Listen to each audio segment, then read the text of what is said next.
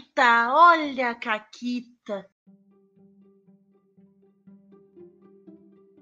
E aí, seus comunistas safados, aqui quem fala é a Paula e comigo tá ela, a Renata. Tudo bem, Renata? Tudo ótimo. Na verdade, eu vou começar esse programa com um pequeno desabafo. Quem já me viu assistindo o jogo da Copa do Mundo sabe que eu me empolgo.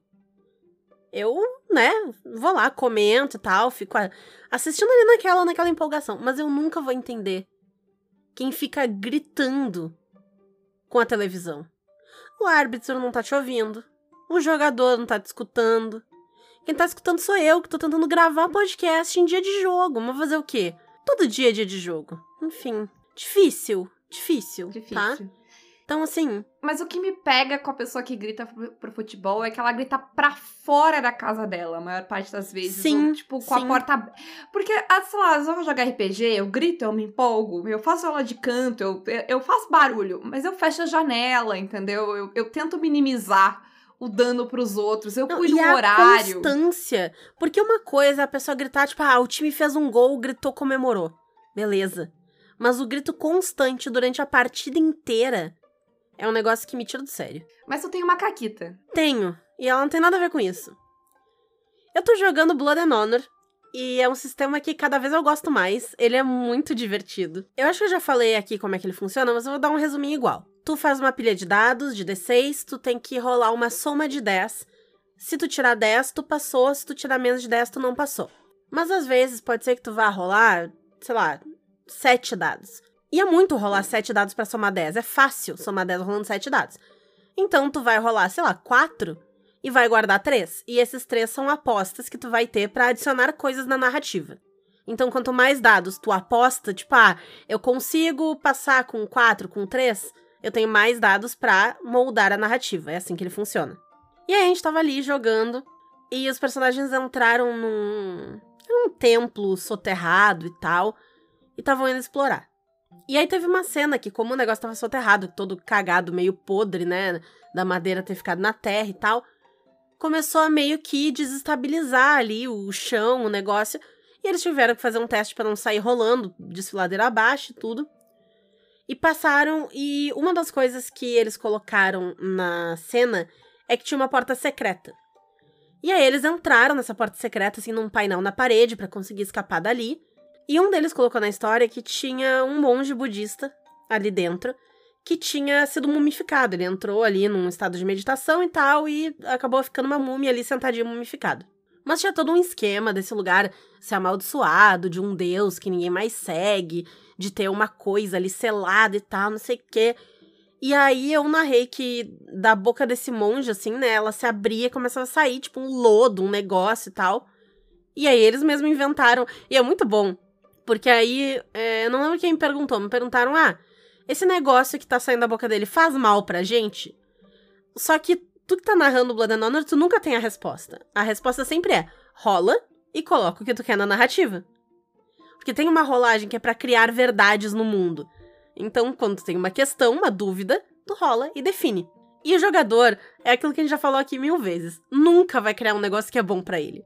Nunca, nunca, E quando tem um negócio que é bom pro jogador, tu já notou que ele suspeita até o último negócio? Uhum. Assim, se tu botar, tipo, uma poção de cura, o jogador, ele testa, ele, ele chacoalha... E, e ele nunca coloca. E, e quando tu coloca, entendeu? Tem que ver isso aí, gente. Tem, tem que pensar um pouco isso. aí sobre essa, esse pessimismo aí pro mundo. Essa visão negativa. e aí eles colocaram que não só aquilo não fazia bem para eles, como aquilo ali corrompia a alma, uns negócios, tipo, um negócio assim de se encostar em ti. É um negócio corruptor. Caralho, gente. Eu, é, tu nunca consegue. E eu, eu, não sei o que acontece, porque eu faço isso quando eu tô jogando também, mas é que quando tu te coloca na posição de jogador, parece que tu tem as piores ideias, entendeu? Eu, eu, sabe aquele, aquela galera do Facebook que acha que é narrador malvadão? Uhum. O, o narrador malvadão do Facebook, ele nunca pensou nada tão maligno quanto um jogador com liberdade criativa numa mesa. Nunca. Porque o jogador com liberdade, ele vai lá e ele, não, isso vai me amaldiçoar e amaldiçoar toda a minha família, cinco gerações. Sim. O que isso? Pra quê, gente? Sim. E aí eu sei que tá, eles fizeram várias rolagens, concluíram a cena, conseguiram é, dar um jeito para não serem afetados pelo negócio, passaram nos testes e tal, beleza. E aí, o, o Regério virou e perguntou, tipo, ah, mas tu tinha pensado nisso já, nessa cena, porque encaixou tão bem com o negócio que eu botei, não sei o quê. E o Regério, cinco minutos atrás não tinha nem monge nessa sala. não tinha nem essa sala. Vocês que botaram essa sala aqui. Eu sei lá o que que tinha aqui, o que que vai ter lá pra frente. Não tinha nada. Ah, e aí foi isso, assim, que foi muito incrível. Encaixou muito bem, ficou muito legal. E aí depois, tipo, ah, tinha pensado, claro que não. tinha pensado no quê? Eu muito sempre imagino a, a, que as coisas vão fazendo puff aparecendo, sabe? Tipo, sujo, a sala, o monge, a coisa saindo da boca. E assim vai, sabe? Cada. Sim. Dito isso, claro que tinha um ou outro elemento que eu tendo pensado num tema para aquele lugar, né, para essa parte da história, eu fui moldando os elementos que eles colocavam para que eles encaixassem no tema geral. Mas eu não tinha preparado nada assim, ó, o monge que cospe lodo, ícor, sei lá. Não, não, não tinha nada. Nem tinha monge. Justo. Mas esse não é o tema do Caquitas de hoje, na verdade. Então, esse Caquitas, ele veio de uma, uma coisa que eu tava pensando essa semana, uh, de o paralelo que existe entre o RPG e essas séries mais antigas, que hoje em dia, nessa lógica de streaming, não se faz mais, porque, sei lá, tu faz uma temporada fechadinha, que é toda bem pensada e tudo se encaixa e são só oito episódios. Que não era a realidade quando se fazia 20, 26 episódios por temporada uhum. e tu não uhum. sabia se tu ia ser renovado e tu fazia metade da temporada, depois outra metade da temporada. E e que eu, eu acho engraçado, assim, porque eu, quando eu tava falando de Battlestar Galáctica, as pessoas ficavam chocadas, Renata, com o fato de que a pessoa começava uma série e ela não fazia ideia de onde estava vindo. Porque Battlestar Galáctica tem uns negócios incríveis que eu me identifico muito, que eles têm dois modelos de Cylon, tá? Ok. Uh, e não tem o número 7. Não existe o número 7. Tá bom. Por que, que não existe o número 7? Porque eles erraram a conta. Os roteiristas erraram a conta, porque roteirista não sabe fazer conta. Eles erraram a conta e daqui a pouco eles se deram conta, gente, falta o 7. Aí, tipo, ah, foda-se, o 7 tá encaixotado. É isso, entendeu? E a spoiler de Battlestar... Gente, essa informação é totalmente irrelevante. Eles só jogam ela em algum momento pros nerdola parar de encher o saco de cadê o número 7. Uh, mas, voltando. Porque tinha uma parada que acontecia muito, né, nessa vibe de fazer série, que eu acho que é muito pertinente ao RPG, que a primeira temporada sei lá, pelo menos a primeira metade da primeira temporada, ninguém sabe muito bem o que vai ser aquela série, ninguém sabe se vai vingar, ninguém sabe qual é o tom exato, qual é os personagens, às vezes troca de ator, às vezes troca os cenários. Vocês já voltaram para olhar um piloto de uma série que vocês viram até o fim? Direto muda mil coisas, assim, geralmente quando, quando tem recast, às vezes eles até gravam de novo, uhum. mas tem vezes que não, que, sei lá, mudou Sim, os atores, mudou o, o, uh, no piloto de Verônica Camares, o cachorro dela é de outra cor. em The League of Our Own, que saiu, né, o, o beisebol da sapatão lá, no piloto tá, né, normal e tal, não sei o quê. E o resto da série tem uma das personagens que a atriz estava grávida. Então é aquele rolê de que ela não estava grávida quando teve piloto, depois ela engravidou, então ela tá cheia de bolsas e casacos e sempre sentada Sim. nas cenas atrás de uma mesa, roupa larga. A bolsa gigante pra esconder Isso. a gravidez é um, é um. sei lá. Uma tática. Isso. Não, eu tava dizendo que é tipo é quase uma. um statement, assim, sabe? Isso, é um, é um, é um clássico. É um clássico. Essa é a palavra que eu queria. É um clássico. Sim, sim. Mas, uh, o, mas tem essa vibe de RPG de que a, a, os roteiristas, quando eles começam a fazer a série, eles não sabem muita coisa daqueles personagens, o que, que vai fazer sucesso com o público, o que, que vai ter química, o que, que não vai ter. Então a coisa ela vai se formando conforme ela vai escrevendo. E tem muita série que só vai uh, dar liga no final da primeira temporada, que sai na segunda temporada. Tem muita série que só fica boa uh, na segunda temporada, que só se encontra na segunda temporada. Uh, e isso me lembra muito a experiência de uma mesa de RPG. Porque assim, tu faz a sessão zero e tu combina. E, e o roteirista também, né? O pessoal ele faz lá, faz até o piloto, no caso das séries, uh, né? Tu tem um, uma proposta pra série lá, tu tem os personagens, tu faz toda uma combinação com um monte de gente. Como tu uhum. faz no RPG com bem menos gente, mas tu faz. Com todo mundo que tá na mesa. Nós vamos jogar isso, vai ter esses personagens, vai ser esse sistema. A gente quer uma parada meio assim. Agora, às vezes entre a sessão zero e começar a jogar, acaba que não é bem assim que as coisas ficam. E, e tem, a gente tava listando aqui, né, Renata? Tem muitos Uhum. motivos Sim. pra, na prática, não. Às vezes tu tem um conceito muito fechado, mas daí tu começa a jogar e, sei, desmorona tudo.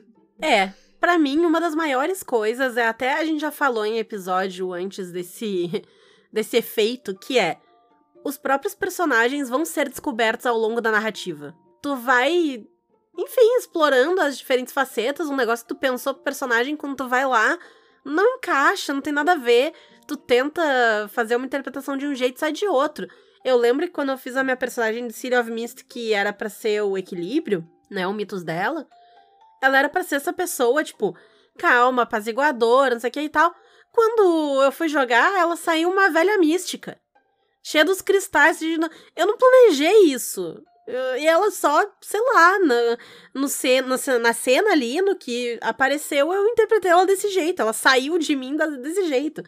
Então isso pode mudar também Uhum. algumas diretrizes do que, que o pessoal tinha comentado, né? Porque essas personagens, elas ainda estão sendo definidas.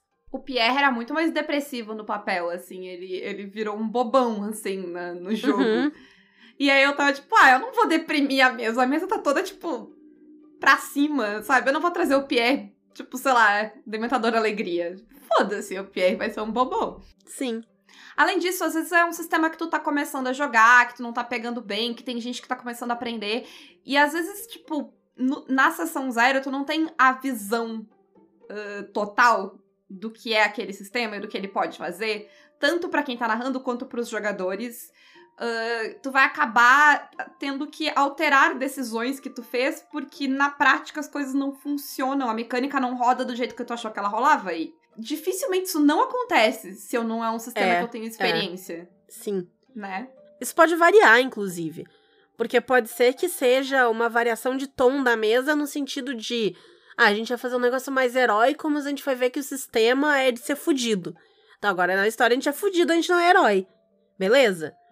Ou até, ah, a gente queria contar um tipo de história e tal, e quando vai ver, esse tipo de história não encaixa, não, não existe nessa mecânica pra apoiar este tipo de história, pra fazer. Ah, eu quero jogar, sei lá, eu, eu quero ser um pirata no D&D. Perfeito. Só que não, porque tu não tem regra de navio, tu não tem, não tem as coisas feitinha, bonitinha pra tu ser um pirata, né? Então, de repente não faz um pirata.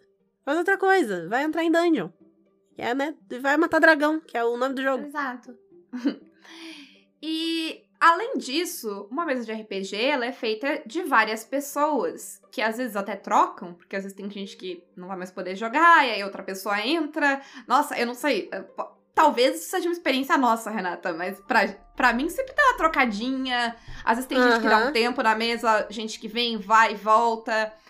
Ao mesmo tempo de que mesas se estendem por um longo período de tempo. E às vezes, mesmo nesse começo, tu, tu vai jogar quinzenal, mar, sei lá, falha uma, já passa um mês entre um jogo e outro. Uhum. Às vezes tu tá noutra vibe, tu começou a assistir um outro negócio que tu vai puxar referência pra aquilo.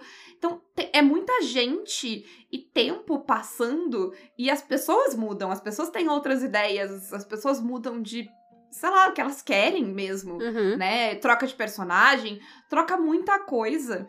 E aí acaba que isso vai influenciar também no que, que ia ser a história, né? Sim. E a própria história acaba influenciando no que vai ser a história, porque a gente tá jogando RPG. O que quer dizer que uma rolagem pode mudar tudo. Pode ser que tá indo tudo muito bem, que aquele cara lá é só, sei lá, mais um inimigo número 37. E aí, de repente, os dados decidem que as pessoas vão falhar miseravelmente. E aquele inimigo ganha deles, e agora ele vai ganhar um status novo na aventura, ele vai ter uma posição diferente ali. Por que isso aconteceu? E porque o RPG é um jogo completamente de improviso. Então, às vezes, o improviso também vai levar a história para um outro lado, para um outro esquema. E pode ser que mude e tá tudo certo também, desde que, né, esteja tudo certo para todo mundo que tá envolvido ali. E como narradora preguiçosa, eu também normalmente não vou ter a campanha desenhada na minha cabeça quando eu começo uma mesa nova, né? Uh, eu jamais. Isso nunca aconteceu, nunca vai acontecer. Assim, no máximo eu tenho a sei lá, a vibe da campanha, Uhum. sabe? Ah, a gente vai fazer isso, a ideia é essa. Nós vamos pra tal lugar, vamos explorar tal coisa. Sim. Mas aonde vai acontecer, quem vai ser o grande vilão, nada disso eu tenho. O que, que eu tenho? Eu vou criar uma missão inicial que. Se eu tô apresentando o sistema, vai servir também como tutorial pro sistema, mas se eu não tô, ela vai ser tipo, ah, uma missãozinha mais simples pra todo mundo pegar os seus personagens, porque mesmo se as pessoas já jogaram aquele sistema antes, elas nunca jogaram com aqueles personagens, elas têm que, né, se, se familiarizar com eles, com o grupo. Então é geralmente uma missãozinha mais boa. E muitas vezes essa missãozinha ela vai render uma, duas, três. Vai ter algumas missõezinhas mais de boa, até que alguma coisa vai acontecer que vai gerar campanha. É, eu, eu sempre deixo a campanha nas mãos da Caquita, sabe? A deusa da Caquita diz aí onde vai vir. Porque acho que quase todas as mesas que eu narrei, a campanha, tipo, a história da campanha, ela surgiu. De fato, Uhum. assim. Sim. Ah, quando, quando entrosou o negócio. Porque aí, ah, o que, que vai acontecer nesse começo, né? As pessoas vão pegar uma dinâmica entre os personagens, e eu acho que ajuda a se desenvolver uma dinâmica dos personagens, tu não ter uma super missão. Sim, porque é uma missão mais bobinha, né? Então tu vai focar em outras coisas, vai dar espaço pra que o pessoal interaja e tudo mais. Isso. E aí tu vai. Nisso tu vai vendo as histórias dos personagens, o que, que as pessoas pensaram para, né, pro passado deles, o que, que as pessoas querem, pra onde elas querem levar esse personagem. E muito rapidamente acontece alguma coisa, tipo, surge um vilão que pode virar um vilão maior. As pessoas acham um interesse em comum, que pode até ter sido na sessão zero, mas às vezes é um na sessão zero, vira outro no jogo. Mas aos poucos vai acontecer alguma coisa que vai virar um gancho que eu vou transformar em história. Que daí eu vou somando um pedaço daqui, um pedaço de lá, um Uhum. pedaço daquele outro Sim. e costurando tudo, né? É, até no exemplo da Caquita que eu contei, essa mesma mesa de Blood and Honor, começou assim, começou com uma missão de pá, busque a espada do templo X. E eles estão indo buscar a espada do templo X. Mas no caminho até lá, como eles vão colocando coisas na narrativa, eles criaram toda essa treta política em que um exército de um daimyo inimigo tá querendo passar pelo território deles pra atacar um daimyo que é aliado deles e dizer, tipo, ó, teu aliado aí deixou eu passar, então quer dizer, ele tá de conluio comigo, e meio que fazer. Então eles já criaram todo um esquema político que vai ser o tema da nossa próxima estação, porque o jogo ele é por estações, né? Então, primavera, verão, né? né? Então esse vai ser o tema da próxima estação. Vai ser toda essa treta política a ver com esses vizinhos aí do daimyo deles e tal. Então, surgiu durante a campanha. Assim. E mesmo campanhas ah, que tem muito planejamento, sei lá, tá narrando uma campanha pronta, ainda assim, o que as pessoas fazem acaba mudando. Às vezes não vai mudar a história, porque é uma aventura pronta, mas vai mudar o tom da história. Sabe? A gente tá jogando um Máscara de Totep que é, tipo, super light em tom. Ele não é nem um pouco o, o- aquela, aquele peso e drama Isso. e. né, que tu espera. Já começou no prólogo com o chupacu de Goianinha. então, Exato. daí não tem muito pra onde ir, assim. Exato, né? E eu tava pensando na. Como é que é o nome da aventura lá de DD que a gente jogou? O Out of the Abyss. Pra fora do Isso. abismo, sei lá. É. Que é- é- ela era uma aventura, tipo, no Underdark, né? A gente fugiu, tava tentando sair, subir pra superfície, pipipi. E assim, no meio daquilo tudo, o que aconteceu foi que a gente rolou muito mal, consistentemente, como a gente já contou aqui. E Os um três dos trapalhões. NPCs, Exatamente. Um dos NPCs que não era pra ser de forma nenhuma alguém relevante para a campanha, era só um NPC. Uh, porque quando a gente fugiu, a gente fugiu com várias pessoas. E um deles, por alguma razão que só a deusa da Caquita explica, sempre rolava bem. E a aventura virou os amigos do Bupido, o grande herói Bupido, que salvou a todos nós e nos levou até a super... Mentira, que a gente nunca terminou a aventura, então a gente nunca chegou na superfície. Mas tenho certeza que a gente não conseguiu, mas o Bupido chegou. Com, certamente, certamente. Ou ele chegou ou ele conquistou, né? Dominou o Underdark inteiro. Perfeito. A gente deve ter perecido no caminho, espero Sim. que salvando o Bupido. Sim. E falando em aventuras que a gente, né, começou com um tom e acabou tendo outro, às vezes são até coisas pequenas. A primeira mesa de Dungeon World que a gente jogou, a gente fez um mega world building assim no começo. A gente sentou, a gente pensou em mil coisas. A gente sabia até quais cores nossos bonecos enxergavam ou não enxergavam. Chegou nesse nível. Porque, ah, não, porque tem um sol que é assim, não sei o que lá, tem dois sols, sei lá o que, então a gente vê a cor tal. Tinha, enfim. Em nossa defesa, era a primeira vez que a gente tava fazendo aquele world building coletivo do Dungeon World e a gente se empolgou pra caralho. Isso, isso. Porque é legal, é muito legal. Sim. Mas então a gente já tinha coisa pra caralho que a gente tinha pensado e tudo mais. E a gente tinha feito, né, os bonecos nesse medieval fantástico. A Paula fez a Caçadora de Monstros, eu fiz a Bruxa.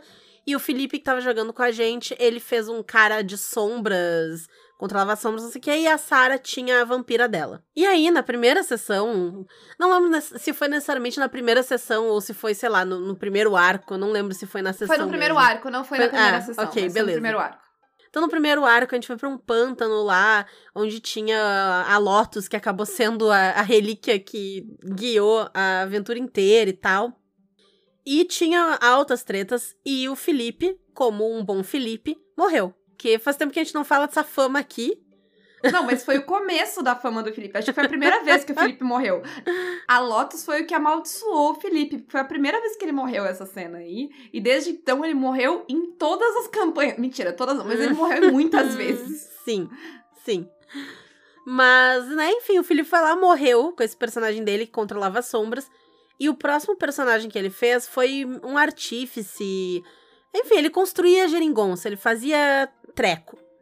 Só que a gente não tinha até então a coisa da tecnologia no mundo. O mundo automaticamente virou um mundo steampunk, assim, mas foi. Isso, Opa! isso. Foi porque ele criou o personagem. Porque até então era um mundo medieval, fantástico, normal. E aí ele mudou, criou esse personagem e a gente virou um mundo steampunk. Porque sim. E, tipo, foi ótimo. Foi- Então, Ficou incrível. Isso me lembra outra mesa de Dungeon World, que a gente tava, ah, que vamos jogar, não sei. Aí o, o Júlio tinha acabado de ver Arcane, ele tava, não, vamos fazer uma parada mais assim, na cidade, urbana, e papapá. Uhum, tipo Arcane. É, aí o Fred, a gente criou a cidade, tudo começou. A gente, eu, eu te juro, Renata, a gente foi em um lugar na cidade. A gente foi em dois lugares na cidade. O segundo lugar que a gente foi, a gente chegou no lugar. Deu uma merda, o cara morreu, a polícia chegou, a gente fugiu, saímos da cidade. Fomos embora da cidade, ficou pra trás todo o plano da sessão zero. E aí, o personagem, o Neme tinha uma ficha que é o escolhido, que basicamente ela te permite, tipo, colocar elementos na, na, na história, porque tu é o escolhido. É, tu basicamente manda a narrativa pra ti, assim.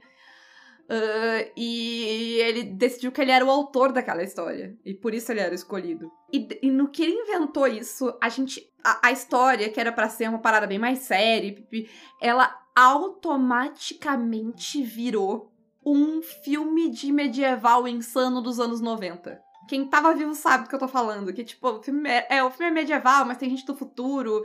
E tem. Enfim.